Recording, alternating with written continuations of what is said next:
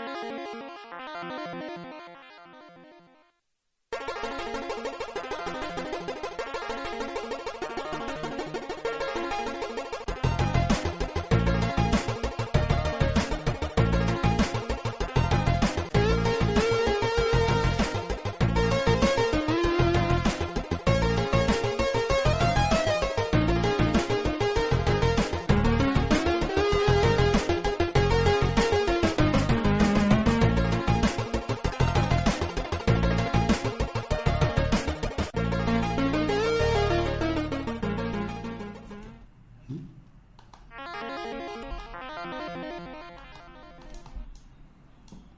Solo tarda un poquito más el clic, pero no pasa nada. Esto es un timo. Buenas sí. tardes. Bueno, más bien buenas noches ya. ¿eh? Buenas noches. Buenas ya, noches, ¿eh? ya, que Buenas cambiamos la noches. hora en breve ya.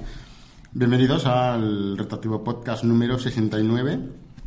Vamos a hablar de la segunda Un- parte de una Ikea. de las pocas veces que hacemos una segunda parte de algo. Y que además la continuamos en el episodio siguiente y no dejamos eh, episodios entre medias. Es que si no, la, la gente se olvida. Yo creo que era el momento de continuar este podcast porque además queda una historia bastante interesante y bastante y, la- bastante candente. Y ¿no? la concluimos ya, así que Y son dos partes, perfecto. Mientras la gente o si- mientras la gente sepa qué tiene que ver con la Saturn, yo creo que ya estará. Ya está. Ya está. Vale, bueno. Lo veremos en su momento. Todas las instrucciones las tenéis detrás nuestro, así que no hace falta que digamos nada más. Vamos a hacer un pequeño resumen muy rápido, muy rápido. Eh, y de software la forman varios- varias personas, pero las más importantes son los fundadores, que son John Romero, John Carmack. Eh, Romero es el, el programador flipado, la estrella de rock, el, el chico que quería ser millonario. Y John Carmack es el, ¿cómo lo definiríamos? El genio quizá, no sé. El... El Bueno, robot, ¿no? son dos genios. El, genio loco y el genio, digamos, estricto, ¿no? Sí, sí. Eh, John Romero era el que hacía las herramientas de, programación, el diseño de niveles, etcétera, etcétera. Y John Carmack era el que hacía el motor, que era el, que hacía el núcleo del juego y el, corazón del, del videojuego.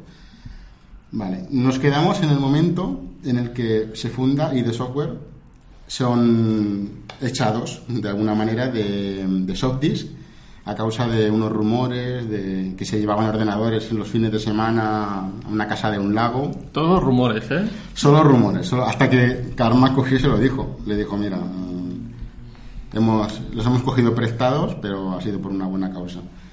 Vale, a partir de aquí se funda ID Software, de ideas from the deep a ID Software. ¿Qué pasa? Perdón. Pues que a partir de ahora tienen una nueva vida, por tanto ya no trabajan para Softdisk, así que tienen más tiempo para jugar al juego de rol. Y como siempre, Karma, que era el máster de los juegos de rol, digamos. Y en sus juegos montaba um, objetos místicos y poderosos, como el objeto Quake, el objeto Daikatana. Todo esto tiene El- una relación con el futuro luego. El cáliz de la locura, el, el Sí. chalice of insanity. Exacto. Todo esto luego se va viendo que está relacionado con los juegos que iban haciendo. Y en sus juegos siempre había dos dimensiones, digamos, el plano material y el plano demoníaco. O sea, Siempre les, les ha gustado mucho todo el rollo. este. Pero no eran juegos 2D. No, no, eran juegos de rol. O sea, eran los mundos estos que montaba él en su cabeza, que luego los, los proyectaba en sus partidas de rol. Que como recordamos, Karma le gustaba mucho hacer juegos, no jugarlos. Jugarlos le gustaba, pero no tanto. Mientras tanto, en este momento se estaban con la, tenían la trilogía Commander King a la venta, que les estaba dando mensualmente entre 15 y 20 mil dólares mensuales, que les daba suficiente. Así que eh, empezaron a comprar ordenadores de alta gama, 386, y llenaran- llenaban, llenaban la caja, la casa esta del, del lago de juegos de ordenadores. En estos momentos, uno tiene 20 años, Karma, y 23 tiene Romero. Eran Wow. dos chavalines montados en el dólar, prácticamente. Sea, sobrevivían a base de cervezas, café y ganchitos. Bueno, Karma a base de Coca-Cola Light y pizza. Pero Ah, sí, bueno. por ahí va la cosa. Bueno, el caso, eh, Karma que estaba metido en un nuevo motor gráfico, porque el primer motor, si recordamos, es cuando diseña los scrollings para Commander King, aquello que no, no se podía hacer y él lo hizo. En este tenía que ser más inmersivo, porque a él lo que le gustaba eran los juegos de, que en los que tú te sentías el juego, juegos que fueran de primera persona y esto. Mientras él investigaba con todo esto, eh, se iban haciendo juegos de King, de Commander King, Uno de ellos es Dangerous Dave in Haunted Mansion, que es, un, es parecido. Y Carmack ya quería meterse en 3D directamente. Ya no, lo, lo del scroll está muy bien, pero yo quiero hacer juegos en 3D. De hecho, había experimentado haciendo el, el logo de la MTV en, en wireframes, en, en varillas de estas de tridimensionales. O sea, que él, a él lo que le gustaba era todo el- Además en un Apple II. eh, En un Apple II. Con sus limitaciones. Exacto. Vale, lo primero que tenía que hacer era, el juego era en primera persona, tenía que ser desde los ojos del jugador. Y eh, se basaba un poco en el, en el Acalavez del 1980, que era el primer juego así inmersivo. Que tenéis que verlo porque son líneas y palitos de colores, no tiene mucho... Bueno, como todos los juegos de texto que habían en, en, en Terminal, que era te dibujaba ahí, te iba dibujando trocito a trocito. Tú tenías que echarle la imaginación para ver lo que te querían Se supone que hay enemigos tipo ah, calavera, eh, esqueletos Mm. y son dignos de ver, o sea, tenéis que echarle un ojo. Bueno, el problema que tenían los ordenadores de la época es que las 3D no las podían dibujar, eran demasiado lentos para procesarlas. Y a Carmack se le ocurrió algo, dijo, ¿y si hacemos que el PC solo dibuje lo que el usuario tiene que ver? O sea, que no dibuje el resto. Esa técnica se llama raycasting y lo que hace es que dibuja solo el plano que tiene desde el punto de vista del jugador a lo que tiene al final. Me he puesto la mano, no se me oye. A lo que tiene al final. Esto hace que mm, parezca pues como cuando a un caballo le pones ojeras, que solo ve lo que tiene delante, pero hace que el ordenador tenga mucho menos que calcular. Y si le pones niebla, Pues eso, eso vino más adelante y fue lo peor, pero sí. El caso, le, eh, pensó en el raycasting. ¿Qué pasa? Que el raycasting lo que hace es que dibuja paredes, pero no dibuja ni suelo ni techo. Y bueno, hice una pequeña demo con esto y se lo enseñó a, a nuestro amigo Romero. Y Romero empezó a, a fliparlo. Digo, no puede ser, esto es el futuro, esto es lo mejor que hay. Y se les ocurrió hacer un juego de tanques con esto, que se llama Hover Tank. Salió en el abril del 91.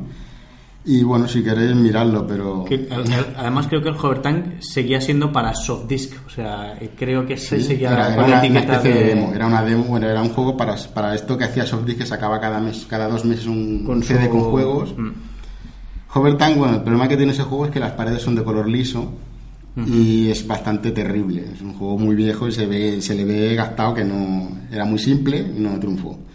Pero habían creado un género, el género de las primeras, de los FPS, los disparadores en primera persona, los first person, first person Shooters. shooters. Eh, seguían pensando en, en King, porque King daba dinero, había que hacer más juegos de Commander King, y crearon un episodio nuevo llamado King Dreams.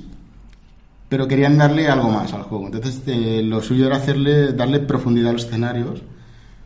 Y para ello, eh, Karma pensó en que lo suyo era usar una tecnología llamada Parallax Scrolling, que a todos lo debemos conocer, que lo que hace es que pasan diferentes bitmaps en la pantalla a diferente velocidad, da la sensación de, de profundidad.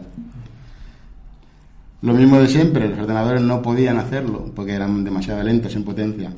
Ten- tener que re- redibujar todo Claro. el fondo con movimiento era demasiado Claro, lo- costoso. Lo, normal era pensar en que te lo redibujara todo. Entonces a Karma se le ocurrió que podemos grabar una de las imágenes en la pantalla, en el, en el buffer, y solo dibujamos la otra. Así podemos ir pasando imágenes. Pero siguió estudiando y descubrió que podía cargar hasta dos imágenes a la vez en la pantalla. Entonces, ¿qué dijo? Pues ponemos una imagen grande, digamos, y luego varias pequeñitas que la vamos pasando. Por ejemplo, aceras, eh, farolas, árboles, lo que sea, para crear elementos de fondo que den sensación de profundidad con los, con los background.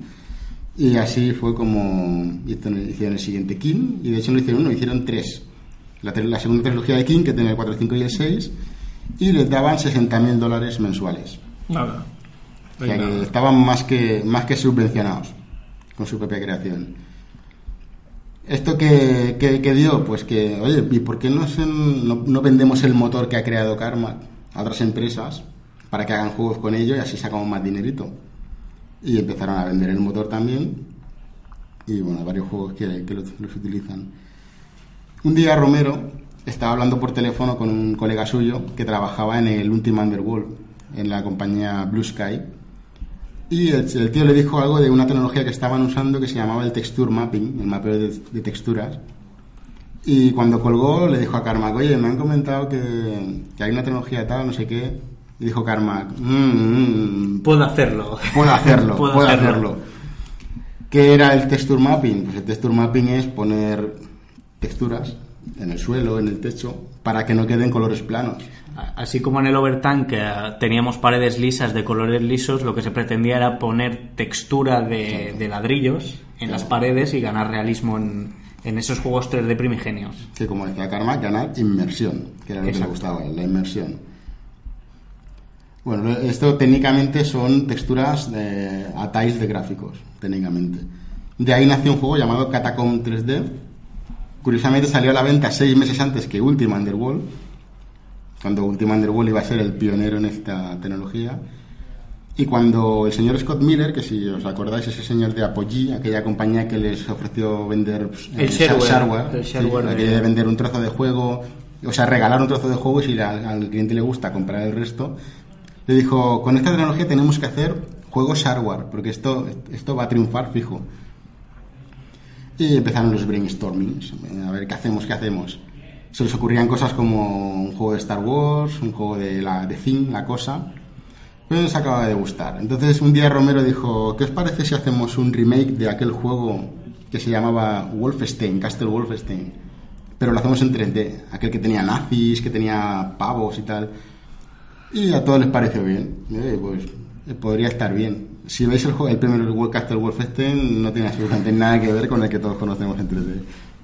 Bueno, se parecía un poquito al, al, al Doom que fue después. El Castle Wolfenstein sí, el, el- el que hicieron ellos sí, pero el original es un juego en 2D muy cutre. De palitos, ¿eh? También, de sí, la, palitos. la única gracia que tenía era que cuando matabas a un nazi podías ponerte encima suyo y le quitabas las cosas que tenía. Bueno, Los que ítems que- sigue Que de hecho haciendo eso, hoy en día. sí, pero hablamos de un juego de creo que es del año Del 80. 80, del 80. Es un juego mm, que ya tenía su tal. Eh, empezaron a pensar en ello y dijeron, ¿cómo le llamamos al juego? Y uno, Castle Hasselhoff. O Luger Minau. La Luger es una pistola alemana de esta famosa. Pero se dieron cuenta de que el, eh, la compañía Muse, los que crearon el Castle Wolfenstein, quebraron en los 80. Así que podían utilizar el nombre original del juego. Y dijeron que al final, pues, ¿cómo se iba a llamar? Pues Wolfenstein 3D. Ya tenemos Le nombre. ponemos 3D y a tomar por culo. Ya está. Y ya tenemos el invento, el invento 3D. Pues, Como apunte eh, y para hacernos autopublicidad, también diremos que en aquella época Karma compraba, se compraba un, un, un nuevo ordenador que era el Next, el Next de Apple. del que ya hablamos Apple, en, no, el- en otro episodio, que por cierto le costó 11.000 dólares. Y no, y no llegamos a saber si el Next era puro o no. Saturnino no tocó la caja. Esto no lo va a tener que explicar algún día. Un día. A ver si conseguimos uno de segunda mano, barato. Barato. Bueno, de hecho, el 11.000 dólares le costó que fue al banco a pedir un cheque y se lo dieron. Pero Sí, con, no creo los, que tuviera con, los problema. 60 no, con los 60.000 que tenía ahí mensuales no habría problema. Tengo saldos y tengo saldos. Carmack en ese momento cambió la- las paletas de color. Estaban usando 16 colores Sega y pasaron a los 256 colores de VGA. Esto a Softdisk no le gustaba porque Softdisk quería que los juegos fueran en 16 Funcionaran en colores. todos. Pero dijo, me da igual lo que tú quieras. Pero es, es lo que yo quiera. es lo que, es lo que hay que hacer. Exacto. Un día eh, tuvieron una, una reunión muy, muy agradable con Ken y Roberta Williams de Sierra, Otro spoiler de nuestro podcast. otro podcast que hay está activo, en los que mm, vieron la demo de, de- bueno, vieron el Commander Keen y les gustó. Dijeron, estos tíos vamos a conocerlos porque pues, tiene, vale la pena.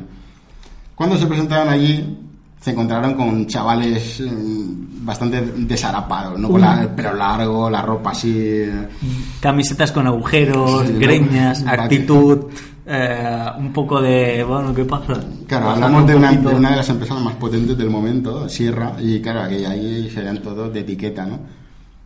Y bueno, empezaron a hablar con ellos y tal, y los eh, se mostraban muy creídos. Eh, ellos iban como muy desobrados, ¿no? Eh, Somos ideas, somos los jefes, eh, hacemos nuestro juego, nos ganamos la pasta como queremos. Sierra también se mostró bastante, Sí. bastante somos una empresa ya en el sector, tenemos una cierta fama, vosotros sois, No te me chulé, chaval. ¿no? No te me chulé, chaval.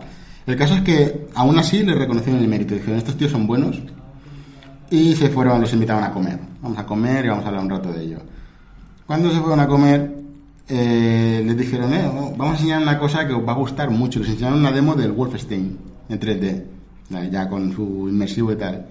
Y los Williams quedaron flipados. Esto, esto, esto sí que es algo nuevo. Además al final salía un monstruito Sí. diciendo ¿y de software parte de, de Sierra? ¿no? Sí, además ¿Cómo con, la pregunta? con interrogantes. ¿Parte de la familia ¿Parte de Sierra? la familia Sierra? Y luego William le dijeron, Puedes quitar los interrogantes. eh, entonces ah, habían quedado como muy muy fascinados de creo de, de aquella demo, ¿eh? pero pasó algo, porque les dijeron, eh, quita los interrogantes, os queremos contratar y os ofrecemos dos millones y medio de dólares por esto. Y los de ID dijeron, no, no, no lo queremos porque no nos lo han ofrecido cuando, en cuanto hemos entrado. O sea, por nuestra O sea- presencia bonita ya tenían, ya, tenían- ya tenían que habernos ofrecido y no han confiado en nosotros. Era ir con la ficha fuera Exacto. para mostrarse y decir, pues, pues ahora no. Pues ahora, ahora, ahora no lo quiero. Exacto. ¿Y qué pasó? Pues que le- les denegaron porque notaron que Sierra fue muy arrogante al hacer esto. Ellos no, no fueron arrogantes ellos. Y dijeron que no, que ID seguía siendo independiente, que no querían saber nada de ellos. Siguieron eh, planteando cosas sobre Wolfenstein, propusieron sacar el juego por niveles, dijeron, hacemos tres niveles shareware regalados y otros siete de pago.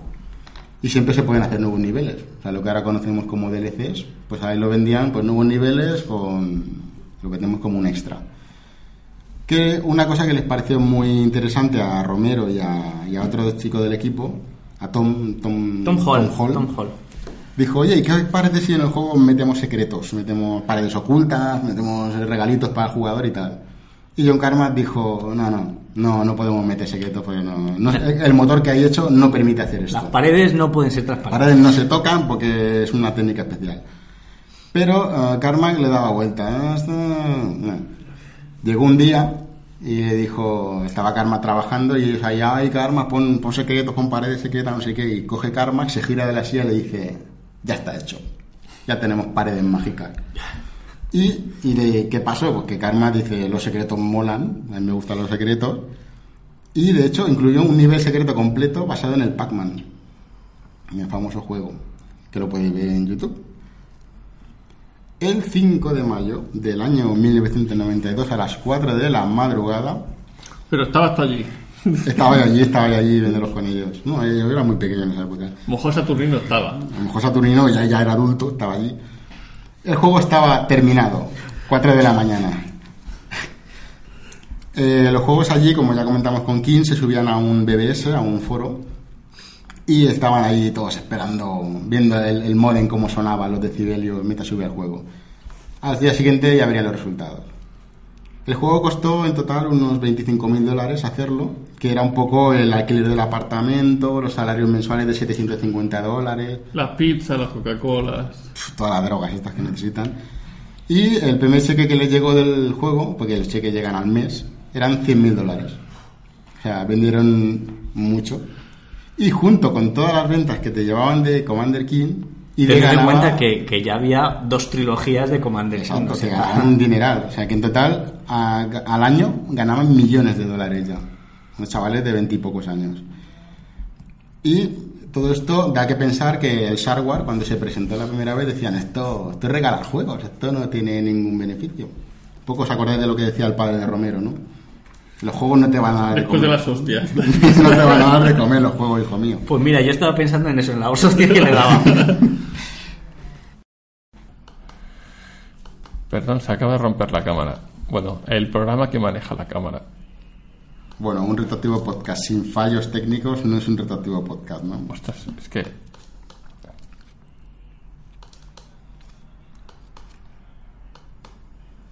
Ahora. Por lo pronto no va a salir Juansa, ¿eh? aunque haya un corte Vale, de cámara. creo, creo que ahora ya hemos recuperado la imagen. ¿Sí? Bueno, pues ya... Perdón, bueno, esto lo cortamos luego. Como está todo pregrabado. Claro, claro, como todo Todo esto se y- corta. claro. No os preocupéis que se corta, ¿eh? Claro, todo esto es una falsa. Es un falso directo, hay que recordar que es un falso directo. Sí, sí. Ahora son las 8 de la mañana, ¿no? Sí, por eso ninguno de nosotros... 8.21 de la mañana. No, no llevamos relojes a, prosti- a propósito. A Claro, prostituto. para, para que no se vea. Bueno, Bueno, eh, eh, Wolfenstein tenía muchas alabanzas, pero también tenía muchas críticas. Las críticas fueron porque el juego era muy violento, porque había esvásticas, símbolos nazis. en Ale- Alemania eh, se prohibió. Exacto, en Alemania directamente lo prohibieron. Bueno, en el juego también hay, hay perros que los tienes que matar y bueno, cosas de esas, ¿no? Y al final te enfrentas a Hitler, que eso no es un spoiler porque lo sabe todo el mundo. No se durmieron los laureles Porque ya en cuanto salió el juego a la venta dijeron hay que hacer ampliación, esto, esto, esto es una máquina de hacer dinero. Y eh, empezaron a pensar en el Spear of Destiny, que es el, el La lanza del destino, ¿no? Sí, es el, el pack level de, de Wolfenstein. La, lama- la lanza del destino, que si queréis contar la historia, que es la lanza del, la Spear of Destiny. Basada en la mítica historia de la lanza que mató a Cristo. Que supuestamente le dio a Hitler superpoderes. La lanza de Longinus, que también. Ah, exacto. Eh, Depende de la leyenda, quien te la cuente. Bueno, además eh, eh, existe la leyenda urbana de que Hitler buscaba todas estas reliquias, tipo el cáliz de el Santo Cáliz, etcétera, etcétera. Todas las películas que hemos visto de acción de los 80, todas. Todo lo que es Indiana Jones, todo. Todo. Vale. Bueno, nos comentan que se ve, así que podemos seguir tranquilamente. Saludos a Uruguay, a Colombia, creo, a Chile. eh, y- Bueno, esto déjalo, déjalo para el Ay, final. perdón, que luego, perdón, pues que sigamos. luego se nos van a Pero no saludes, que no hay tiempo. A ver, el Spear of Destiny al final no lo hizo ID, lo, lo hizo una empresa secundaria llamada Formgen, porque ID seguía estando con, su, con sus motores. Por el juego, ID se llevó 150 mil dólares al mes, Nada. era un buen sueldo, no era malo, para cuatro o cinco personas que eran. Y bueno, eh, hay una anécdota con Nintendo, si quieres la contáis vosotros. Pues Super Nintendo que dijo, yo, quiero el, el Castle Wolfenstein en mi plataforma Super Nintendo. Entonces les pagaron 100.000 dólares por tener un port. Pero y con les condiciones. puso una condición, era eh, suavizar el juego. Quitar eh, las esvásticas, eh, quitar los perretes, los perros. Y dijeron, bueno, ¿os parece bien si ponemos ratas gigantes? Y dijeron, adelante con las ratas gigantes. Y sa- salió una versión, pues, eh, un poco descafeinada, por decirlo de alguna manera. Bueno, al menos salió. Pero salió. Yo tenía preparado la versión de Mega Drive, pero no la veo aquí. Va, no, no, no está, no. Vale. No hay porque- más llamadas. Seguimos. Carmack dijo que tenía que irse a su casa una temporadita, que no, que necesitaba trabajar solo porque el motor necesitaba una evolución y no se concentraba suficiente. Así que se fue a casa y empezó a investigar para hacerle diferentes alturas, porque Wolfenstein siempre es plano. Y tenía que, dar- que darle altura, El escaleras. tal. personaje no saltaba. Dice El personaje no saltaba ni hacía nada, porque al final era 2D. O sea, hablamos de que era el raycasting este y los enemigos eran sprites que se cambiaban de, de tamaño. No, no había más. Eh, ahí viene la inspiración de, Karma. Eh, la inspiración de este juego, del juego que iban a hacer siguiente, tenía que ser con demonios, con armas muy sofisticadas, muy bestias, y la imitación tipo Evil Dead o Aliens. Y el juego, ¿cómo se iba a llamar el juego?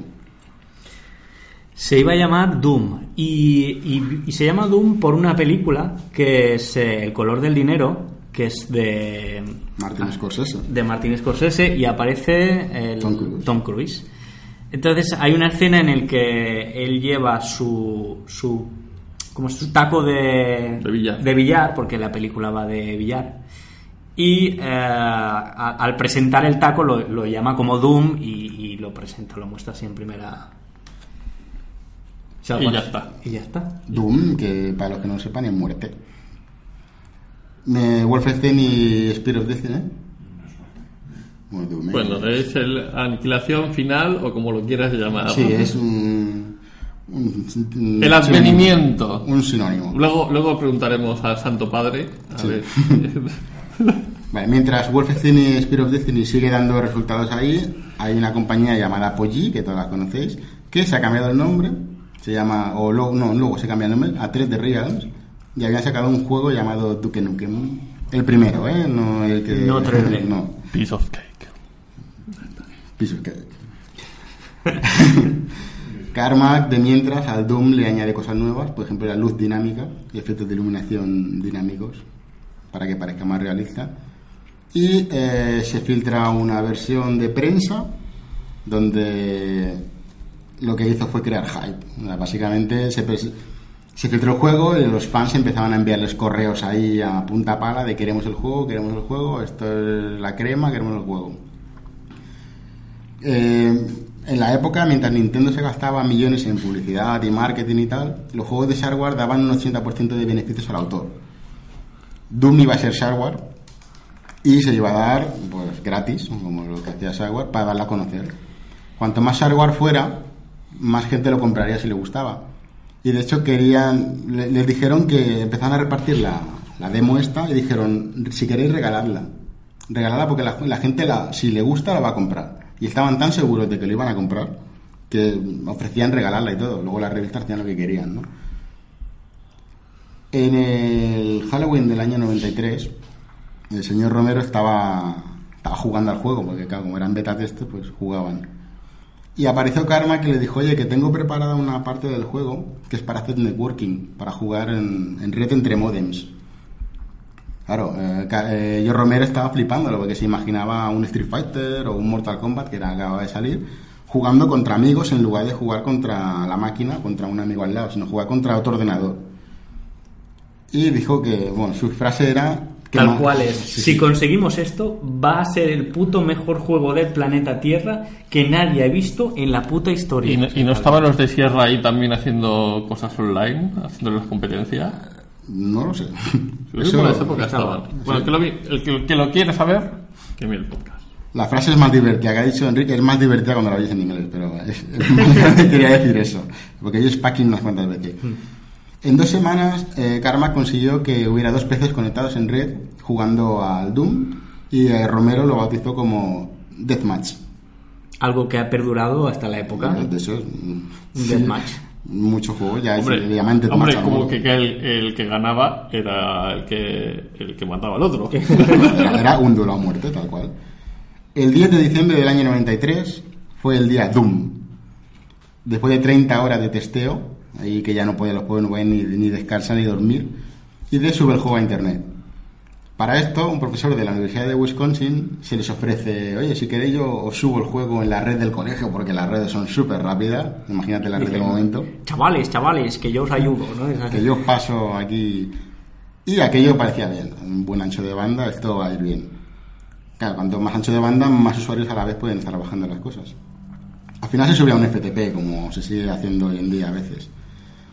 Y a alguien se le ocurrió la genial idea de la gente se metía en el FTP y creaban archivos que ponía ¿Cuándo está el Doom? Estamos esperando. ¿Cuánto le queda? Papa, ya ha llegado. Ya, eh, falta mucho. Llegó la medianoche y el eh, se quería subir el juego, pero los FTPs tienen límite de personas y en ese momento tenían un límite de 125 personas. Pero intentó meterse el que iba a subir el juego y no podía porque ya estaba las 125 personas conectadas Esperando.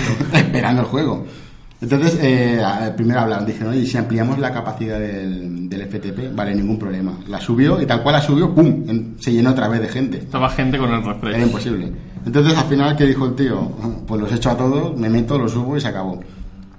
Eh, los echó a todos, subió el juego, tardó media hora en subirse, un juego de 2 megas. Y cuando se empezaron a bajar el juego, pues se colapsó la, la red de la universidad. Y el profesor, ¿cuáles fueron sus palabras? Dios mío, es la primera. nunca he visto nada como esto. Y es verdad, realmente nadie lo había visto nunca esto. Doom era la era de los juegos violentos. Wolfenstein la inició, Doom la continuó. Y eh, bueno, la, la iniciaron otros juegos, pero. Y hay un señor llamado el senador Lieberman, que algunos que hayan leído un poco de su historia lo conocerán. Es un senador que se ve que tenía un trauma en su casa o algo, no sé, y fue a atacar a los juegos violentos. Entonces se metió con Mortal Kombat, se metió con Doom y se metió con Night Trap. Los juegos más violentos de la época. Night Trap porque a una mujer se le veía en camisón y eso no podía ser. Qué desastre. Bueno, la, la, la doble moral esa de que La la doble moral, ¿no? Bueno, era el sexo y la violencia. Exacto. Ahora solo es la violencia. Bueno, Empezaron las polémicas porque todo el mundo quería jugar al Doom, se- la, la gente en su trabajo bajaba el rendimiento, los niños de los colegios se ponían a jugar en red y colapsaban la red del colegio. Y había, hay una universidad concreta que hizo un programa que lo que hacía era meterse en el ordenador, buscar el Doom y borrarlo. O sea, era, era enfermizo. Y de hecho al juego le llamaron ciberopio. Porque desde que enganchaba tanto que la gente dejaba de... se volvía loca, se volvía loca. Desde el día 1 salió con beneficios ese juego. Dice que la, me- la- la medida era que si solo un 1% de los que tenían el hardware lo hubieran comprado, el juego eran 100.000 euros dia- 100.000 dólares diarios. Una vez dijeron que, bueno, bromeaban, ¿no? Que el juego bajaba la productividad de las empresas y realmente eso pasó. En ID pasó. En ID empezó a bajar la, la productividad porque jugaban demasiado, excepto Karma, los demás jugaban demasiado. De hecho, Romero empezó a jugar demasiado al Deathmatch. Le cantaba y se picaba con todo el mundo a jugar al Deathmatch. Y eso que era ordenador con ordenador. No, no había más, pero quedaba con gente de los, de los foros y tal para jugar con ellos. Eh, hay una empresa llamada Good Times y el señor, su, su dueño, el señor Ron Chaimovitz, fuera, eh, bueno, era un señor que lanzó a la fama a ciertos artistas hispanos como Gloria Estefan o Julio Iglesias y fundó una sucursal de esta empresa, Good Times, que se llamó GTI o Good, Good Times Interactive. Interactive. Todo tenía que ser interactive por aquella época, ¿eh? Hombre, o Interactive o online. Online, exacto. Era la magia. O virtual. ¿no? También. Se puso en contacto con ellos cuando vio el éxito del Doom, dijo que estos chavales valen la pena. Se fue hasta Texas, que era donde estaban en ese momento, y cuando lo vio dijo, ¿qué me estás contando? Supongo que era una reacción parecida a lo que pasó con Sierra, a- con los Williams, que también dijo, "Oye, Claro, es- que tú vas a casa de unos señores que te encuentras que parecen vagabundos y dices, esta gente es millonaria y hace juegos de obra maestra, no puede ser. El caso es que lo ignoró y, y entonces él sabía que esta gente vendía hardware y el hardware les daba mucha pasta. Así que tenía que hacer algo para convencerles, porque si no, estos chavales, a mí que me cuentas, si yo ya me forro con lo que hago, ¿no? Él pretendía vender una versión completa de- del juego. y les propuso hacer una versión retail, una versión del juego completa para sacarlo a la venta en, en disco. Y de paso, a una futura segunda parte que ya la, la hicieran directamente en retail. Y le dijo que no. No, no, con lo bien que no va la cosa, no. Entonces este señor se fue, se fue a su casa. Y tuvo que volver hasta dos veces más para negociar con ellos. Y al final eh, pidieron, ellos pidieron tener el control completo, sobre todo el desarrollo, para que nadie le mancillara al niño, ser dueño de la propiedad intelectual del juego y que todo el merchandise que saliera del juego estuviera a nombre de ID. O sea, que GTI no apareciera por ningún lado más que si quieren en la caja en una esquina. Les dieron 2 millones de dólares para un futuro Room Doom 2 Mucho más que los 200.000. Hombre, vaya, vaya pastizal. Que era mucho más de todo lo que habían ganado hasta el momento. Les había ido bien. En ese momento descubren que alguien en, en internet hackea el Doom y lo convierte en Star Wars. A Carmack le encanta, porque a Carmack es súper devoto de todo el código abierto y de la modificación y todo esto. Y dice que eso son cosas bien hechas. Eso, eso me gusta.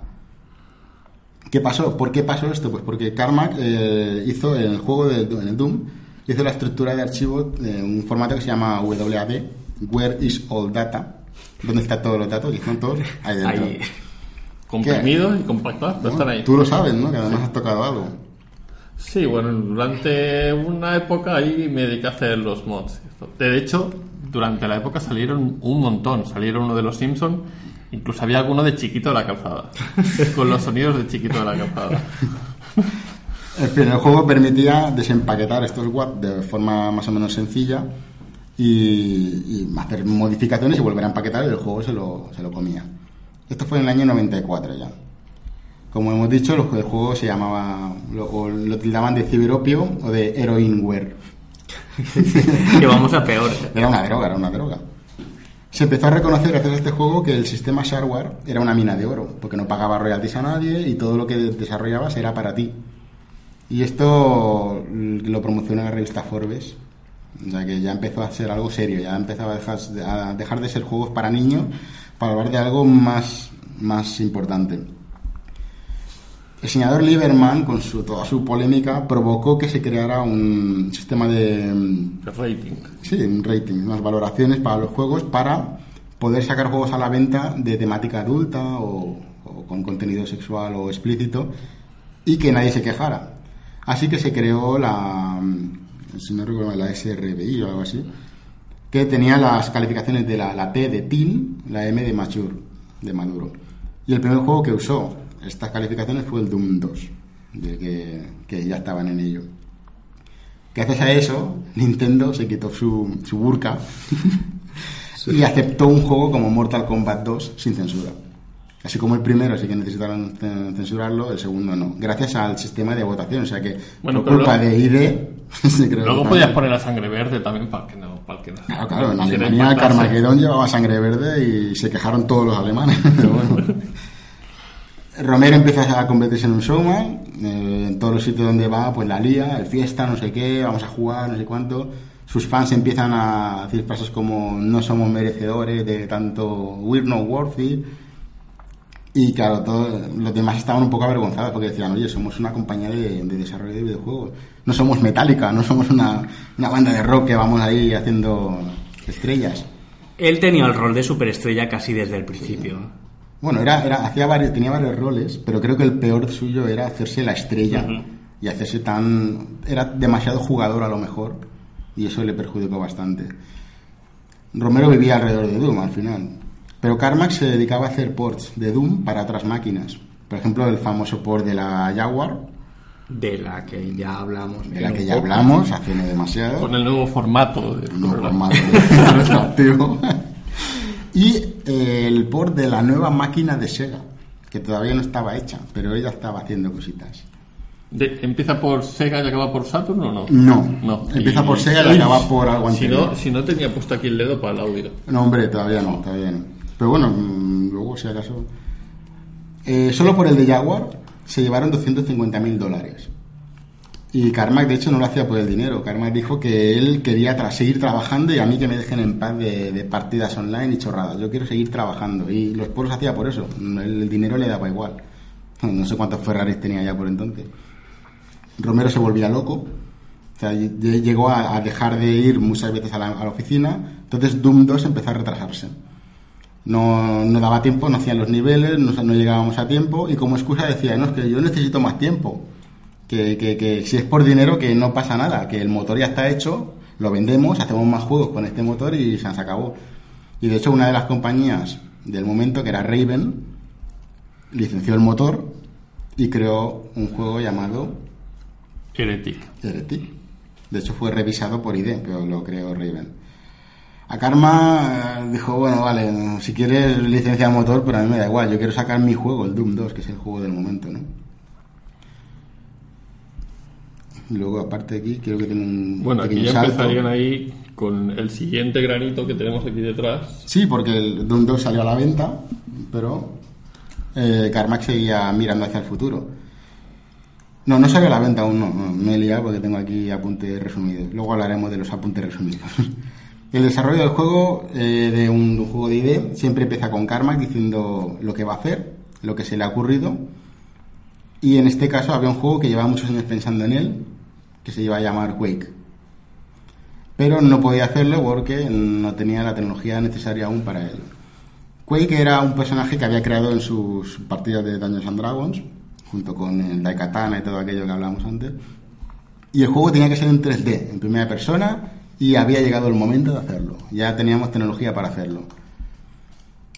Romero eh, lo flipó tanto que cometió un pequeño error, y es que se fue a los foros tal cual salieron de la reunión y dijo, estamos haciendo un juego que va a dejar a Doom en pañales.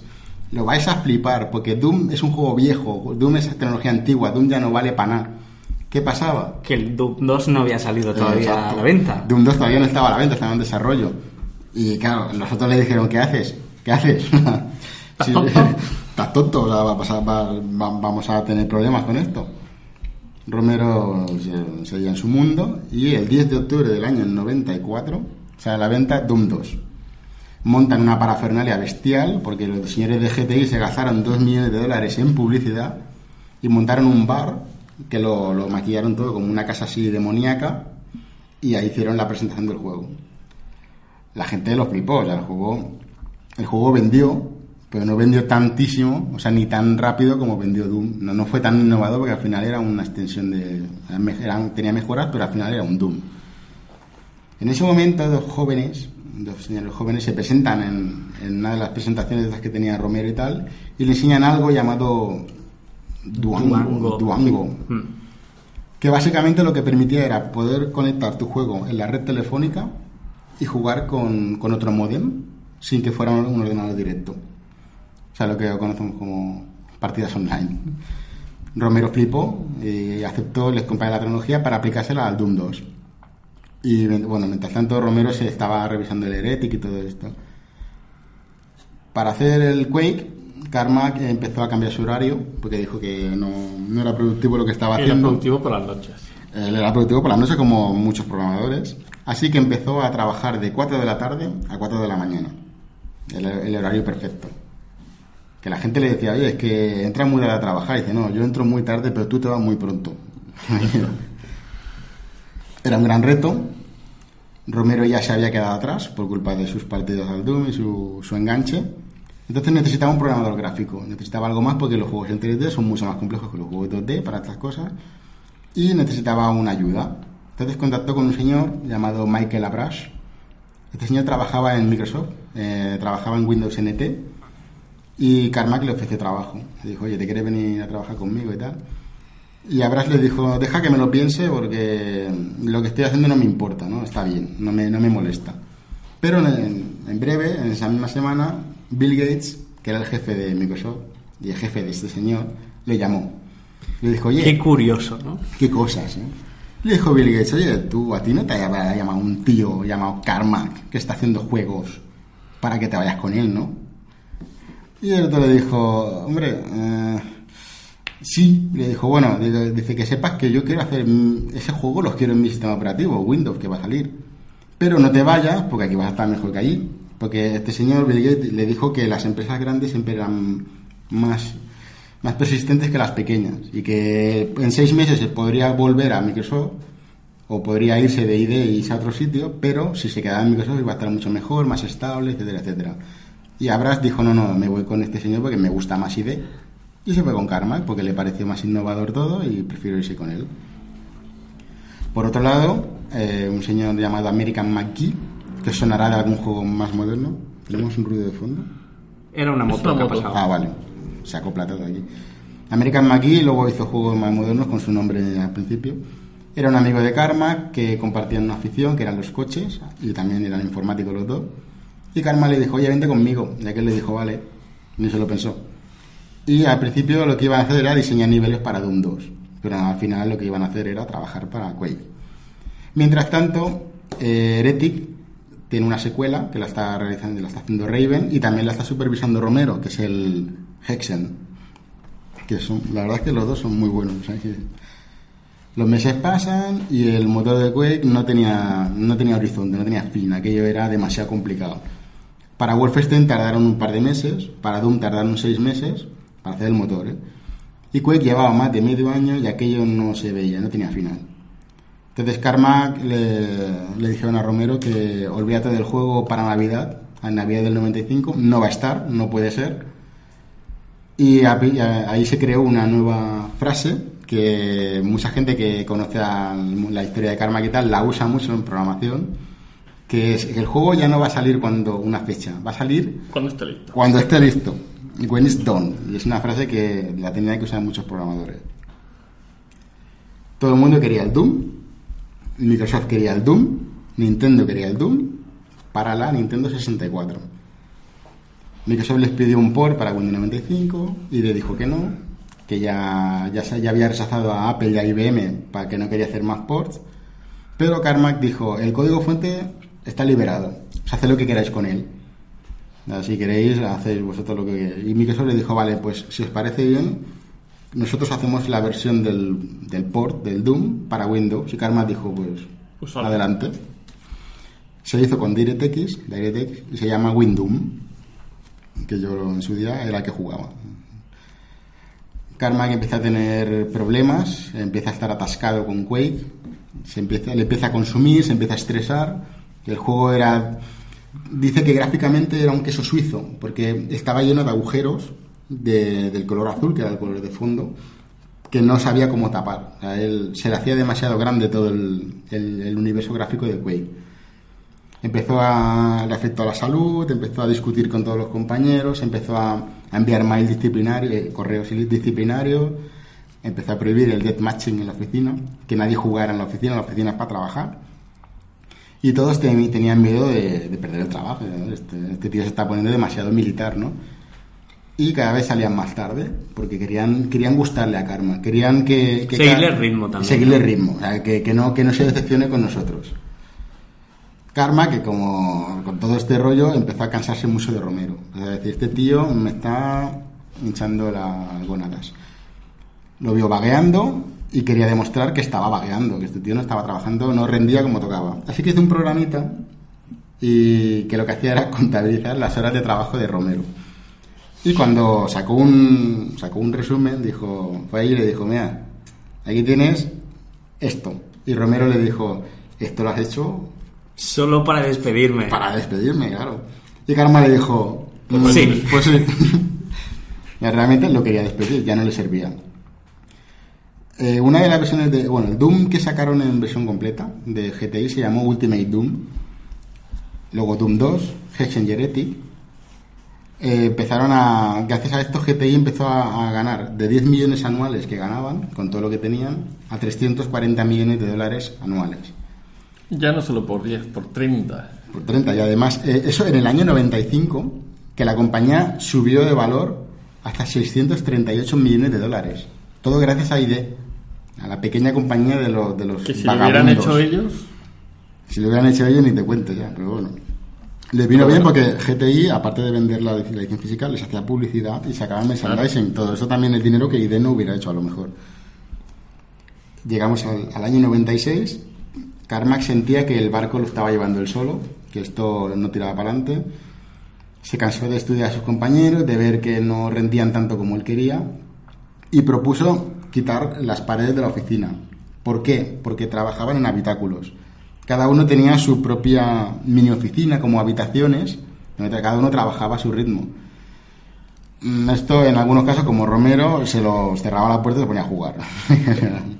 Pero era un poco trampa, ¿no? Él les dijo, eh, va a ser guay, va a ser el War Room, eh, vamos a estar todos unidos. La, la War Room, ¿eh? La La, War la- Room. la habitación de la guerra. Le llamaron no, a no esto. importará que ponga una cámara aquí a grabar.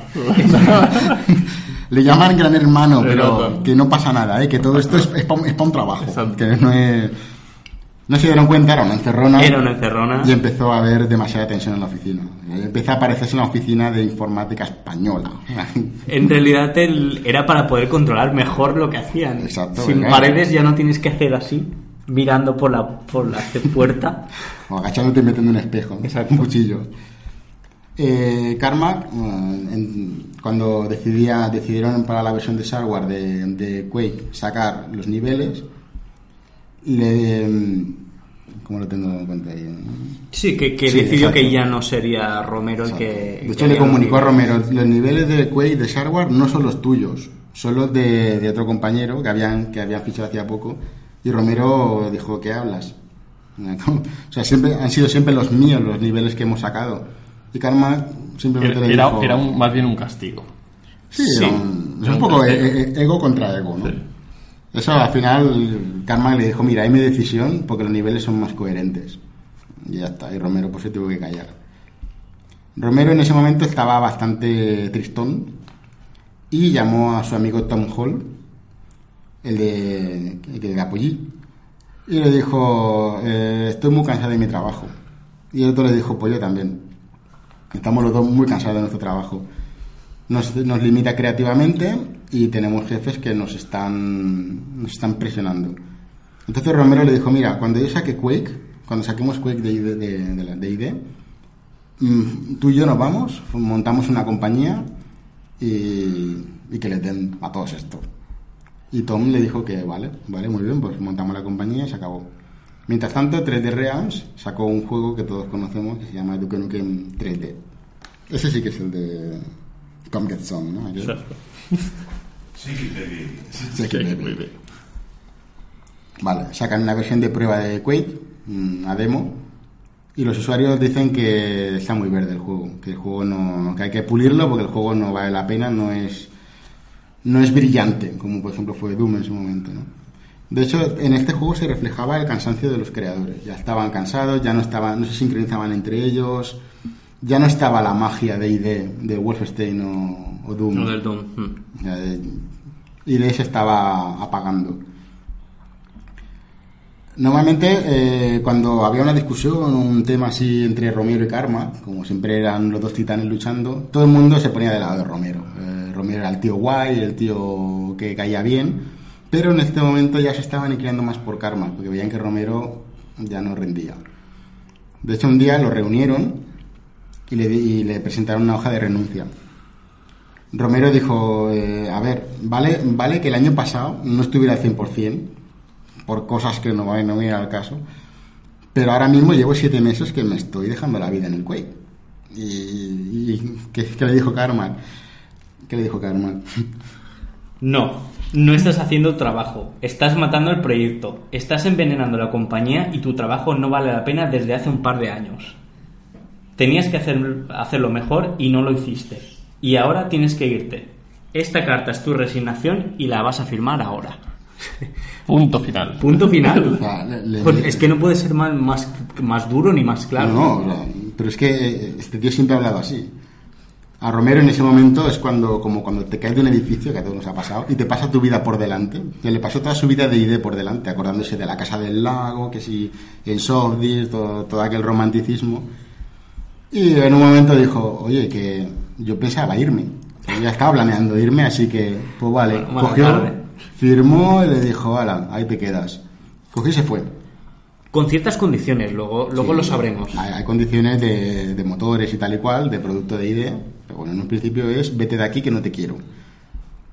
Carmack, por su parte, como buen robot, como buen androide, no le dio ni pena ni dolor. De hecho, cuando se fue y lo vio irse, lo único que sintió fue alivio. Dijo, Dijo, no, la silla esta la voy a reemplear yo. espero que se haya enfriado ya.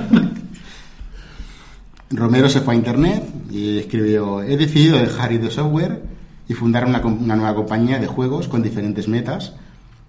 Nada de ID viene conmigo. Empezamos de cero. Como un reproche, ¿no? Es... Claro, es como. O sea, que si va a ser mucho fracasan, mejor. si fracasan los de ID es porque no estoy yo. Exacto, Algo algo así. ¿no? Pero Carmack escribió también en, en internet otra frase. La tienes ahí. Que era, espérate, ahí que la tengo. Es que me la yo pasar ahí. Que dice: eh, Romero se ha ido a ID. Bueno, hasta ahí va bien. Dice: No habrá más anuncios aspavientos sobre nuevos futuros proyectos. Pero puedo deciros lo que pienso y lo que intento conseguir. Pero solo prometeré que me esforzaré lo máximo posible. O sea, ese no se mojaba. Claro, es como. Ya no va a haber luces de neón, pero vamos a hacerlo igual de bien que antes. Ya no voy a dar Porsche a la gente, pero. Ya no hay spoilers. Y ya no va a haber más Dooms para Super Nintendo, hombre. Será a la venta Quake. El juego se vende bien, pero mucho menos que Doom 2, que ya, se- que ya, ya era. que se vendió bien, pero no tanto como el 1. Los hackers consiguen desbloquear la versión software del Quake y lo convierten en juego completo. O sea, lo piratean. ID decide de- separarse de GTI porque todo esto es un problema de gestión. El juego se ha gestionado mal y hasta aquí hemos llegado. Y entonces llega una pequeña revolución gráfica, de la cual hablaremos en breve. De la cual creo que hablaremos. Más bien estiraremos, estiraremos, estiraremos estos comentarios hasta el mes que viene. ¿Qué te parece? Muy Eh, bien, vamos, sí. a, sí, vamos a, a dejarlo ahí en, en incógnita. Bueno, el caso, Carmack se interesa por las aceleradoras gráficas. Si os acordáis, las primeras tarjetas que permitían potenciar el cálculo de polígonos. Entonces una compañía del momento llamada 3DFX se pone en contacto con él y le dice que haga un juego, una versión del, del Quake, pero usando las librerías OpenGL para una nueva tarjeta gráfica llamada Voodoo Banshee. Carmack acepta y en un fin de semana deja lista la versión de Quake para OpenGL y la pone de forma gratuita. Entonces la sube a internet, la Bueno, gente Si peta. Not my business. la, la- la he compilado sin probar. exacto. Sube la producción a Exacto, lo loco, la viernes. viernes noche. ¿Qué pasó? Que el juego iba un 20% más rápido y más suave que la versión normal. La gente alucinaba. Encima gratis. El Quake. Eh, entonces Karma, que en ese momento, con, con todo esto de la tecnología 3D y tal, con las gráficas, empieza a investigar sobre Quake 2. Empieza a investigar sobre tecnología para, para su nuevo juego. Y las tarjetas gráficas de ese momento tenían como novedad funcionalidades como la luz colorida, que no todo era luz blanca, la suavidad de superficies, que es lo que conocemos como anti-aliasing, Ujú. y más cantidad de polígonos. Eh, La anti-aliasing es el suavizado de bordes. El borde, sí. Sí, la suavidad de superficie. Y la, la cantidad de polígonos. Bueno, de hecho también, si no recuerdo mal, Quake fue uno de los primeros que tenía la, Boom mapping. No, el boom mapping, no, el suavizado de texturas. Lo- Bueno, lo, que tenía, lo que te rescalaban en las texturas. Sí, pero la, la suavidad, para que no se vieran como en PlayStation, que se veían los píxeles, era, uno de los primeros era, era Quake El 2. Glycerin, creo que se llama o algo así. Bueno, Pues ya lo- lo buscáis. El día que hablemos de tarjetas gráficas, un día de estos, ya lo, lo comentaremos mejor. Bueno, mientras tanto, Saturnino, ¿quieres decir algo? Vente, hombre, ven, ven. ¿quiere venir? Bueno, en este momento eh, Romero monta otra empresa y se van a una ultra oficina bestial de 22.500 metros cuadrados. ¿Estás seguro que haciendo la labor de investigación has apuntado bien el número? Sí, sí, 22.500. Sí, o sí. sea, eh, y para dos personas. Para do- No, no, bueno, eso era un equipo, Ah, en bueno. principio eran dos personas. De hecho, era, era bestial, era una oficina brutal y la decoró como si fuera un salón recreativo. Debían tener bolera, digo yo. Y piscina. Eh, Carísima además el alquiler. Sí, sí, una, una barbaridad. No, de hecho, todo esto le repercute. Deciden comprar una licencia de Quake, del motor del Quake, y hacer un juego con buen diseño, no como Quake, o sea, un juego que, se- que estuviera bonito. La empresa se llamaría Ion Storm, y de Ion no vamos a hablar más porque no es otra compañía, pero bueno, ahí es donde se quedó Romero por el momento. Empieza una guerra entre ID e Ion, comentarios, eh, mi juego es mejor, pues no, pues el mío va a ser mejor, pues el mío es mejor. Karma pasa de todo esto. ¿Se puede hablar del juego de Ion o no? De... Es que todavía no lo han hecho. Vale, vale, bueno, vale. Bueno, Ion, Ion desarrolla, intentan desarrollar tres juegos, pero tienen un montón de problemas con uno de ellos. Luego lo, lo mencionamos porque hay un momento en el que entra en conflicto con, con, con Quake 2. Carmack se mantiene al margen de todas estas discusiones. Él lo único que quiere es dejarme programar en paz, dejarme en paz, que quiero trabajar. Llega el E3 del año 97, la feria del ocio electrónico. A lo tonto, hace 20 años. Y aquí vamos a hacer A una interrupción. Una interrupción. Sí, o quieres, o quieres, eh, quieres finalizar tú y... No, sí, espera, espera, finaliza- déjale, déjale que ahí, deja- eh, que, que explique, a ver, explique ahí. Es un pequeño ¿Qué pasa en el detalle solo. 97? En el 97 eh, se presenta Quake 2 como una demo y la gente flipa. Ni más ni menos.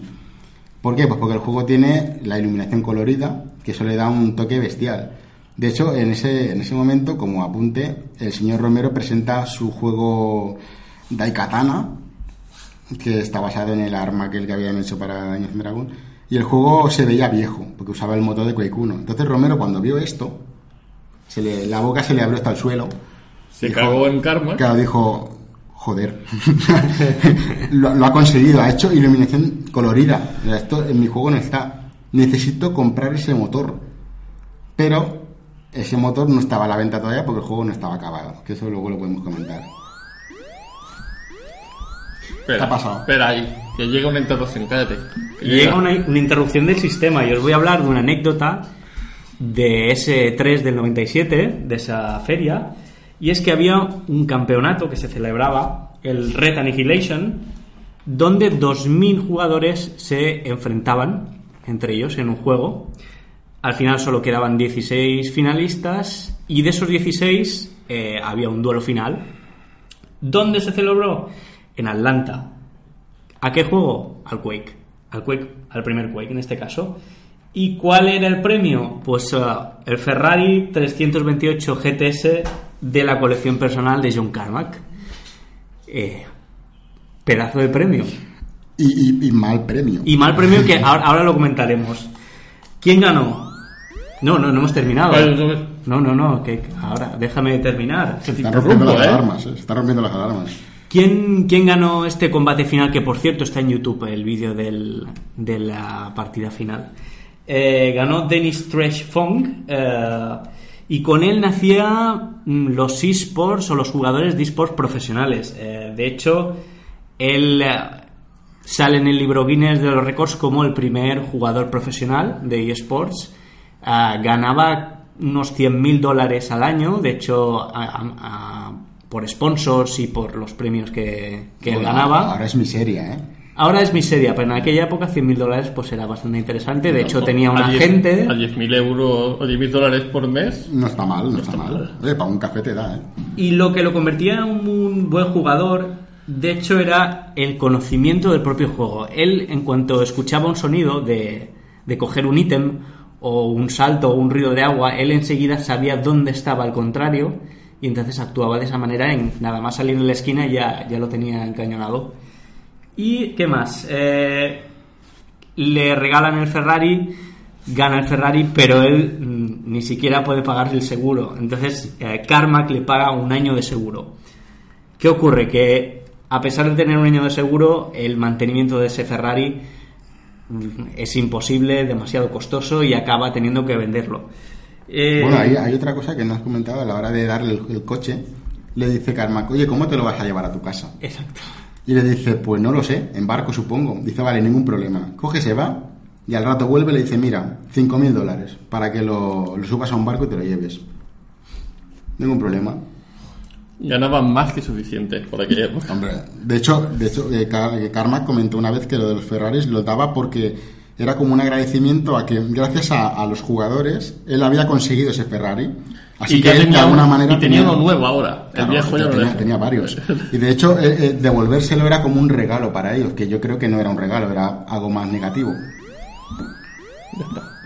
Ya puedo volver. Cerramos la cortina. seguimos. Y hasta ahí la anécdota. Vale. En el E3 empezaron a aparecer los juegos eh, que ahora se llaman los Quake Killer, los mm, Killer, que tenían que ser juegos que derrocaran el reinado de Quake. En ese momento, el motor de Quake 1 se vendía, 250 mil dólares valía, y una compañía que hoy todos conocemos, llamada Valve, que son, está hecha por, está formada por ex empleados de Microsoft, eh, licencian este motor para hacer un juego llamado Half-Life, que todos conocemos también.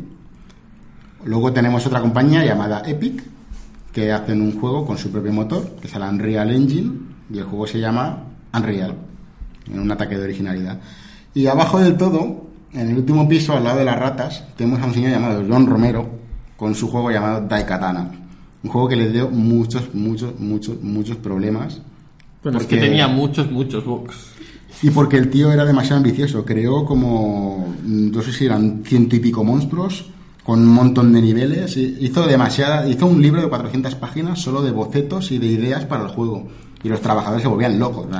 Bueno, ahí le faltaba la parte de poner coherencia que era Carmack, en este caso. Claro, es que Romero estaba desbocado, era como un caballo. Y tuvo problem- muchos problemas con Eidos, porque eran los que le daban la pasta. Y bueno, esto en otra boca ya hablaremos de ellos.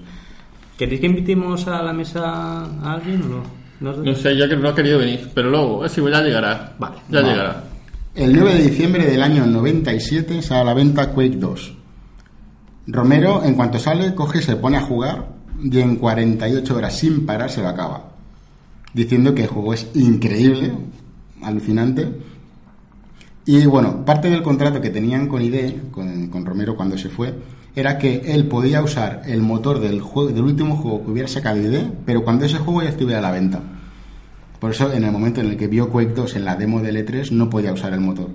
Pero ahora sí. Entonces cogió y compró el. Bueno, usó la licencia, no la compró porque la tenía de contrato. Usó la licencia de, de Quake 2 y la iba a implementar en el Daikatana. ¿Qué pasó? Que el juego pues estaba medio hecho, tuvieron que reconvertirlo. Y fue bastante infernal. Carmack ya empezaba a pensar en el Quake 3. Porque Carmack, cuando acaba uno, uh, siguiente. Y dijo que esta vez sería solo Deathmatch. Que lo de un jugador nuevo que había visto que el Deathmatch era el, era el futuro, era lo que a la gente le gustaba de verdad, viendo los torneos, y planteó esto. Entonces el resto del equipo empezó a decir, oye, es que siempre estamos haciendo lo mismo. Siempre hacemos juegos de, de- disparar. Vamos a mejorar algo, ¿no? Entonces ya habían perdido la motivación. Pero a Karma le daba igual, decía, oye, si yo lo quiero hacer, lo voy a hacer y punto. Mientras tanto hacían los, los, los, los Mission Packs de Quake, que si no recuerdo mal tiene dos. Y bueno, seguían con el, con el tema este. En este momento ocurrió algo, un desastre catastrófico, que fue la matanza. ¿Qué tendrá que ver todo esto con la Saturn? No lo sé, pero puede venir, ¿no? Eso nos lo puede contar Alguien, Saturnino. alguien que lo viviera de primera mano. Ven, Saturnino, que esto, esto es momento trampa. Ven, Saturnino, ven. Sí, porque en Saturn, si no recuerdo mal, hay un Quake. Sí, sí, hay un Quake. Bienvenido, Saturnino. Acércate un poquito más, Saturnino. Como si Ah. fueras a darle un beso al micro. Pero sin lengua, ¿eh? Sí, cuidado con el. No, bien, bien, bien. Si no, si no que le da calambre.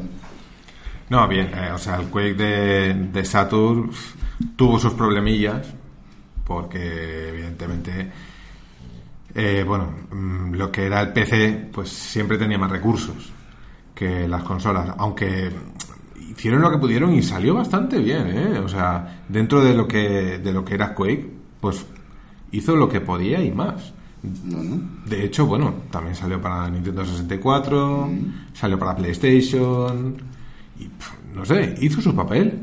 En Nintendo 64 tenía los problemas de, del anti-aliasing que era demasiado.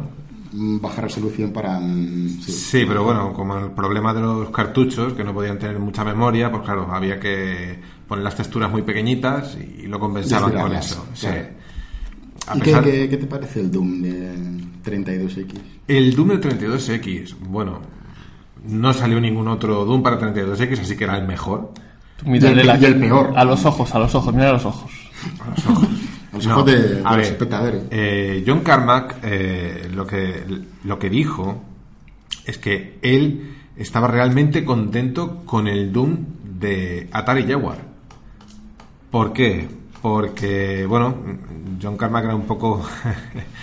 le iba un poco la caña. Hombre, le claro. iba... Era un poco sadomaso. Creo que, creo que a estas alturas nadie lo duda. ya. Nadie lo duda, pero él decía, yo prefiero trabajar con una placa que tiene, bueno, son- ya sabemos las, espe- las especificaciones de Jaguar, ¿no? Un Sí, 68000, eh, el Tom que tenía tres eh, procesadores interiores, y el Jerry- Maquinones. el Jerry que tenía dos, vale, imaginaos uno, este, o sea, en realidad eran seis procesadores. Bueno, pues él decía que prefería eh, trabajar con eso y programar punto por punto que algo que fuese más sencillo.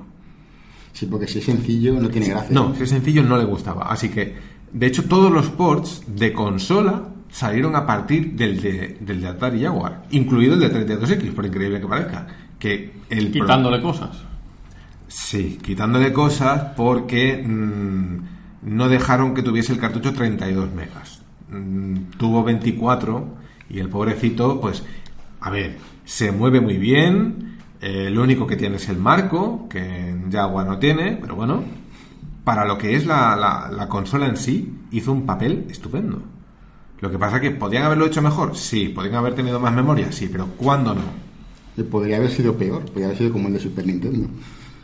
El de Super Nintendo también tiene su mérito con el chip tiene, Super tiene- FX. tiene mucho mérito, pero sí, es duro, es un juego duro. O sea, tú ves la placa de Super Nintendo y dices, ¿cómo pudo hacerlo?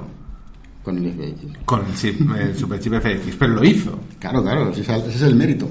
Ahí está. Pero bueno, luego llegó Sega Saturn y ya y la cosa cambió. Todo era no más fácil, pero sí había más potencia bruta. Claro, claro, es que además Sega Saturn salió mucho más tarde de lo que salió el Doom en, la- en PC, o sea que tenían tiempo de... Sí, no. y además que ya eran gráficos entre comillas antiguos, porque Saturn ya movía polígonos. Y el juego en polígonos tiene poquitos, tiene lo justo. Sí, pero Saturn movía polígonos y los movía muy bien. Por si Bueno, alguien lo duda. Depende. Por Sí, si sí. alguien lo duda. Potencia bruta tenía. Hombre, de luego. Para 2D se me ocurren pocas mejores de la época. Y tú por aquella época tú no debías estar por América, ¿verdad? De alguno de tus viajes. No, yo por aquella época era muy joven. Cerca de Columbine tú no estabas, ¿verdad? No, era demasiado joven yo por aquella época. 18. Mucho menos. Seguro. 20. Mucho menos. Bueno, no, no llegaba ni a 10 años yo. Porque ahora sí que nos toca ir. Bueno, es que de hecho podemos conectarlo porque es lo que decía, era pasó algo terrible, que fue la matanza de Columbine, fue unos dos chavales que pe- empezaron a pegar tiros por allí, a matar gente, a matar profesores. Todo matar por culpa del Doom, seguramente. Dicen que era por culpa del Doom porque los chavales eran jugadores del Doom. A ver si era porque jugaban a la versión de 32X y iba tan lento que le da rabia. No. en primer lugar, no iba lento, No, ¿eh? claro. porque la 32X era, Bueno, como eh, tú has dicho, un maquinón. El PAL, el Cuidado. PAL sí, ¿no? El PAL sí que iba lento, ¿no? El PAL iba un 17% Madre más mía, lento, eso pero casi la mitad. eso es una cruz que tenemos en los países que teníamos PAL, porque hoy en día ya el PAL y el TSC pues ya no, Sí, es no que importa. no, no lo podemos tener todo. Bueno, sobre la matanza de Columbine no hablaremos mucho porque el- No. podéis ir a Wikipedia y lo vais a encontrar todo. Pero podemos hablar de lo que pensaban los protagonistas de, de ID sobre el tema este.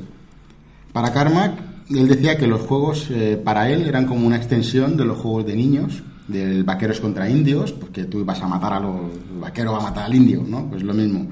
O el escondite, los pasillos, tal cual pero que él nunca pensó que todo esto que tú veías en un juego lo pudieras proyectar en la vida real. No sé, él lo- lo veía muy diferente y pensaba que eso no, o sea, que sí que es muy inmersivo, te lo puedes pasar muy bien, pero nunca para que lo compares con la realidad. O sea, le parecía absurdo en- en- dentro de la lógica que tiene él. No, se- no, no estaban orientados a simular realidad. Con esa lógica totalmente apática. Eh, sí, es muy robótico él. Dice que los juegos que no estaban... Él, él piensa que es muy necio pensar que los juegos están orientados solo para adultos o para 18 años. Los juegos... Él, él era consciente de que los adolescentes y algunos niños jugaban a esos juegos y les gustaban. Y él no lo veía mal. O sea, Pero todo bueno. esto- ¿Qué va a haber mal? Sea veía. como fuera, todo ese revuelo que, que, o- que se organiza o que se mediáticamente sale a la luz eh, con lo de Columbine, al final ha afectado de una manera un tanto negativa a, Está a claro, ID.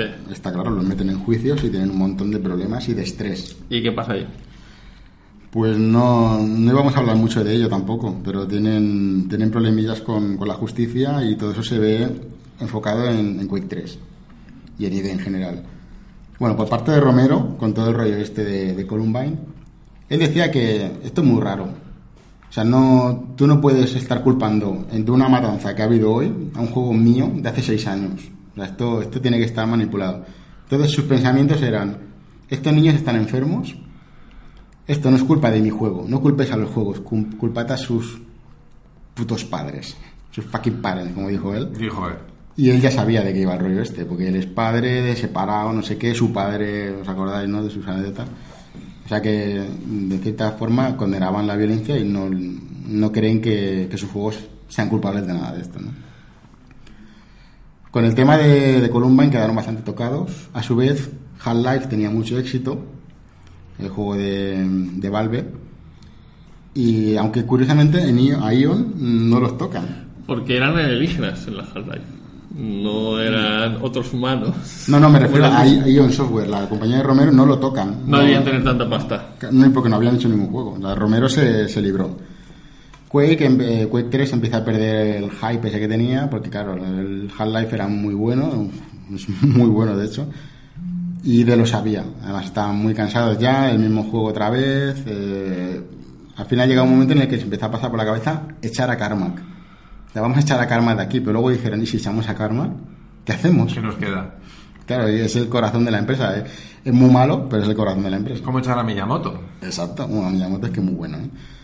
Entonces eh, eh, llega febrero del año 99, Carmack está súper agobiado, el resto del equipo también, y en esta, esta, situación, tiene, esta situación tiene que terminar ya, ya, eh, ya está bien. Entonces, eh, como iban como pollos sin cabeza con la organización, contratan a un señor llamado Graham, Graham Devine, que es el cofundador de Trilobyte. Trilobyte es la compañía que hizo el, el The Se- Seventh Guest, el séptimo invitado del juego de tantos CDs, que es cinemático. De tipo ahí mm, terror. Sí, es suspense, un poco como el de Tengo boca y no puedo... Sí, no puedo gritar. Sí. Lo, lo contrataron para que pusiera orden, para que llegara allí, empezara a poner orden y tal. El equipo le dijo, oye, no llegamos a tiempo, vamos de culo y esto no va bien. Y él dijo, no os preocupéis, que esto lo organizamos y lo arreglamos todo. Y empezó a ver el Quake 3 como era y se dio cuenta de que los bots no, no eran inteligentes, no tenían inteligencia artificial, sino que eran robots que eran bots que hacían comportamiento informático, no, hacían, no, no tenían una inteligencia desarrollada. Y dijo, esto no es un juego, esto no se puede poner a la venta porque esto es cutre. Claro, el juego eh, era deathmatch, pero cuando jugaba una sola persona tenía que poder jugar contra algo, no contra un robot que se queda quieto y le dispara solo cuando le ve, ¿no? Entonces al final llegó un momento en el que era marzo, porque este señor entró en febrero, en marzo, estaba tan asustado de que aquello no iba a salir, que se tuvo que poner a programar con ellos. Nos vamos Nos ponemos todos aquí a picar código hasta que acabemos. Llega la, la Game Developer Conference y ven el nuevo juego de Epic, se llama Unreal Tournament, y va a ser Deathmatch como Quake 3, y la gente pensó que había plagiado. ¿Por qué? Porque Carmack tenía unos, unos archivos, se llaman punto plan, que era como una especie de bitácora, un blog, y él ahí iba poniendo todo lo que hacía. Estamos desarrollando no sé qué, hoy estoy más contento, hoy estoy más triste. Y en una de ellas había comentado, nuestro Quake 3 va a ser un juego de deathmatch. Y se dice que Epic leyó ese plan y dijo, vale, vamos a hacer lo mismo. Pero Epic lo negó, por supuesto. Epic dijo, aunque no, no hemos robado nada, o sea, todo lo que ha dicho Karma... Me lo he que- encontrado en el internet. No, de hecho dice que ellos lo pensaron antes, pero qué casualidad que pensaron exactamente lo mismo que Carmack, ¿no? El caso es que a principios de diciembre del mismo año, del 99, sale Quake 3, una semana antes que Unreal Tournament. Sea, estaban ahí. Y claro, los juegos son juegos online, o sea que el online en ese momento ya era el apoteosis, en el año 99. Con PC. Bueno, Dreamcast tenía modem para jugar online. Sí, por supuesto que sí. De hecho, fue la primera consola de. La- la- bueno, bueno, no la- si tiramos la Sega TV, No, también Saturn tuvo un, un, tuvo un modem, modem. pero no lo traía de casa. Bueno, No. la- para las versiones japonesas. sí, sí. Nintendo Eso siempre. 64. Sí, todas. La Dreamcast sí. también tenía con modem. Dreamcast venía con modem ya de fábrica. Eso Ya- sí ya venía preparada decir- para ello. Sí, podemos decir que fue la primera en traerlo ya de fábrica, eso sí. Llegamos a finales del año 2000. No han sacado ningún juego, están ahí en ello todavía. Y Carmack se casa, por lo raro que parezca, ¿no? Increíble. Es como ver la serie esta de Big Bang Theory y ver que Sheldon tiene novia, ¿no? Es lo mismo. Carmack se casa con una fan de Quake. Una chica que le pareció súper súper curiosa. Se ha apagado la pantalla. Una chica que le Bueno, pareció ya súper- estamos acabando, ¿no? Ya... Sí, queda media hora. Una chica que le parece súper... Aquí una- pongo la música, ¿eh? No, espera. Una chica que, que le parecía súper curiosa y súper atractiva por, por su forma de, de responder, de hablar en los foros y tal, y de jugar a Quake. Porque jugaba Quake. Exacto. Y se, en dos años se casan, toma ya. Se van de luna de miel. Carmack se lleva su portátil porque hay que seguir trabajando. Pero es una de las pocas vacaciones que ha tenido en su vida. Y cuando vuelve de las vacaciones se ve que había venido fresquito. Y se reúne con el equipo. Y le, les dice, oye, eh, vamos a hacer un juego de mundo persistente. O sea, un juego online que cuando apagas la máquina, el juego sigue ahí. No, se, no se borra. En ese momento él echaba de menos una presencia tipo Romero, un tío que le estuviera ahí. Vamos a hacer el puto mejor juego del planeta que va a conocer la humanidad. Todo eso ya no lo tenía, ya lo había, lo había echado, ¿no? Entonces, por, por esta idea, el señor Graeme, que es el señor que han contratado para organizar la empresa, le propone hacer un juego de rol masivo online que se llama Quest. Y le dijo, aquí no va a haber lanzacohetes ni historias, ¿eh? aquí esto es un juego mm, más tranquilito. Karma le dijo, vale, vale. Pero a Claro. su vez, él estaba pensando en un nuevo Doom. Dijo, tiene que, hay que hacer otro Doom porque... La compañía empezó a trabajar, eh, bueno, una compañía llamada Grey Matter, empezó a trabajar en el Return to the Castle of Wolfenstein y de lo supervisaría. Que este juego salió en el 2000 y pico y también está chulo. Como una, como- es del siglo XXI ya no... Para mí no existe, pero bueno. Es como un borrón. Sí. Saturnino ve como un borrón ahí. Sí, llegó el 99, el Me- 2000... veo, veo polígonos Ten en, cuenta, ten en cuenta que lo hibernamos después de cada podcast. Claro, Lo metemos claro. en criostasis y aquí ya. Lo comprimimos en una botella y a la nevera. Yo es que si el 21 no lo soporto, el siglo XXI es demasiado ¿no? para mí. Demasiado moderno. Bueno, sigamos. Vale. Ma- eh, Carmack se pone a pensar en cositas buenas para Doom 3, nuevas, cosas novedades gráficas. Una de ellas es el boom mapping, ese que te comentabas, que es una, no más que una simulación de, de relieve en Texturas. Que por cierto en, Quake 3 en Doom 3 lo tiene y es chulísimo como se ve. Y, y el juego es viejo y aún hoy en día se ve bien, no, no queda demasiado anticuado. Quería meter la música de Nine Inch Nails, que son los que hicieron la música del sonido de, de Quake. Y se puso a hablar con el, con el componente del grupo, Trent Reznor, y se lo dijo y aquel le dijo, vale, vale, me gusta, me gusta. Le la música para Quake 3, así que ya está, ya eran amigos. Él, él iba pensando en Quest, pero quería hacer el Doom. Él dijo, yo voy a hacer el Doom 3 porque es lo que me gusta a mí y lo quiero hacer. La mitad del equipo decían que no quería, porque para ellos era como si una banda de rock se junta otra vez para hacer los viejos temas. Dijo, no, no, queremos hacer algo nuevo, esto ya no nos va. Y eh, Karma, que estaba un poco frustrado, dijo, no, no, yo tengo que salirme con la mía, tengo que hacer el Doom 3. ¿Qué hizo? Pues se fue a, las- a la sala de los empleados nuevos, los que en- entraron justo cuando Romero se fue, y les dijo, Reznor, el de Nine Inch Nails, nos va a hacer la música del Doom 3. Y ellos dijeron, Doom 3, pero si estamos haciendo el Quest. Y dijo, me da igual, he decidido que voy a hacer el Doom 3. ¿Estáis conmigo? Para Y- callarse la boca. no, no, le preguntó, ¿estáis conmigo? Y ellos dijeron, sí, Pero con un papelito así de resignación o no. tú verás. Lo bueno es que luego se fue a la, a la parte de la empresa antigua y le dijo, estos dos están conmigo, yo voy a hacer Doom 3. ¿qué hacéis? Si no hacemos Doom 3, me piro. Dijeron, bueno, pues cogí y se fue.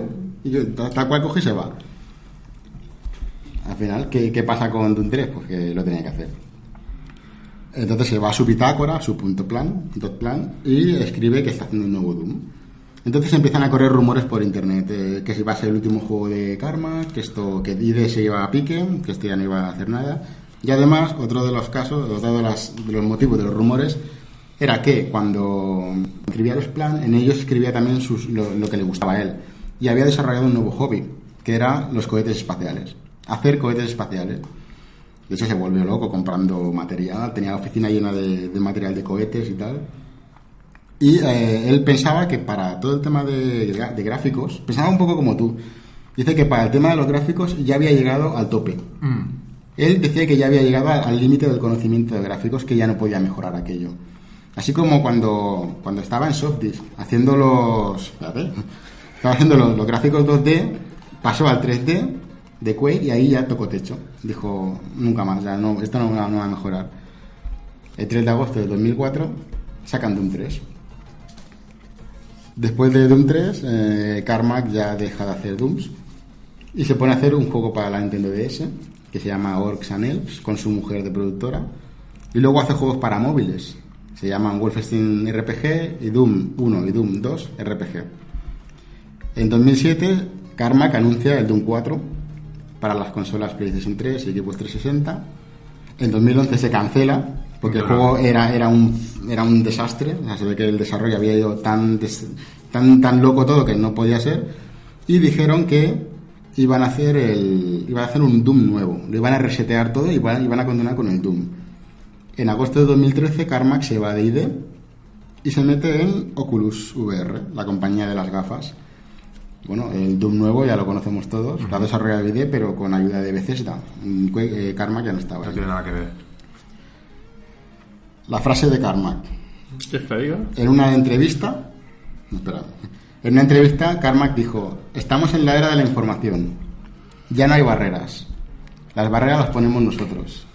Si quieres crear algo, no necesitas millones de dólares de capital. Solo necesitas suficientes pizzas y Coca-Cola Light en la nevera. Un PC barato con el que trabajar y dedicación para ponerte a ello. Al principio dormíamos en el suelo y acabamos caminando sobre el agua de los ríos. Ahí lo dejo. Y ahí lo deja. Y bueno, pequeña chorrada. El guion del podcast ha hecho basándose en este libro. Si queréis leerlo, tenéis que saber leer y saber inglés. Bueno, Es bastante grueso y cuenta muchas más cosas de lo que hemos Bueno, ¿y cómo se llama? Es Masters of Doom Los de Masters of Doom. David De David Kushner. Kushner. Es un gran libro. En fin, bueno, nosotros no requerimos de grandes inversiones, pero sí que agradecemos que cualquiera que se quiera suscribir, si no está ya suscrito, que se suscriba ya, como hace la gente, los youtubers. Like, suscribe. Suscribe. Y agradecer que nos vean desde otras partes del mundo, desde Latinoamérica, de eh, Uruguay. Argentina, desde, Vigo, Desde Vigo. desde Mallorca, desde Mallorca, sobre desde, todo. desde- incluso desde otros países como por ejemplo Cataluña Por ejemplo. o cualquier otro lado. Un abrazo siempre en Sudamérica. Un abrazo a todos. eh, nos vemos la semana, bueno, la semana, El mes que viene, el mes que viene. El mes que viene, como estamos aquí grabado, esto es grabado ya. Claro, claro. esto- ahora grabamos tres más. Venga. Entonces nos vemos y nada, y compraos una tele de tubo si no tenéis todavía y una Sega Saturn. y, y que no olviden mineralizarse y supervitaminarse. Sobre Así todo. que- Un saludo. Hasta la próxima.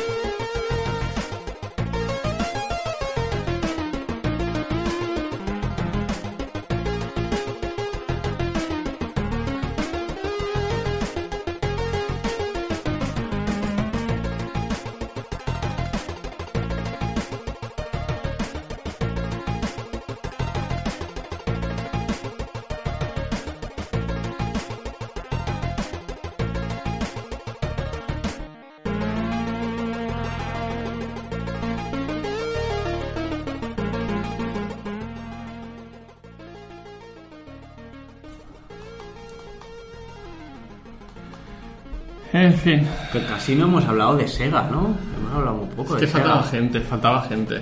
Pero bueno, yo creo que está bien, ¿no? Ya mañana ya grabamos otro para el próximo mes y, Y, ya y está. además nos, nos hemos pasado de tiempo un montón. Un montón. Bueno, yo lo cortaré. Cortaré Y- esas partes que nos faltan y ya está. Y no habéis hablado de- del Final Doom de PlayStation. Ni nada. Pero no había nadie Sonyer. No había piperos. No. Pipero de eso, piperos. Bueno, ¿ya estás preparado para el próximo mes? Sí. Ser el nuevo locutor. Sí, nuevo locutor. Es que, hombre, Puto futuro. como, como pide nuevo locutor, habrá que darse. Nuevo ¿no? Es locutor. que, claro, tenemos que defender el nuevo formato y el nuevo locutor eh, puede ser el señor Arzulo. Yo creo que Que sí. además es muy querido. Que por todo- cierto, deberíamos buscarle un nombre. Nunca le, le- le hemos, lo hemos sabido, ¿no? Hombre de Zulo. El hombre del Zulo. Hombre ¿Estás del seguro? Yo creo que si te llamo, le llamamos algo así como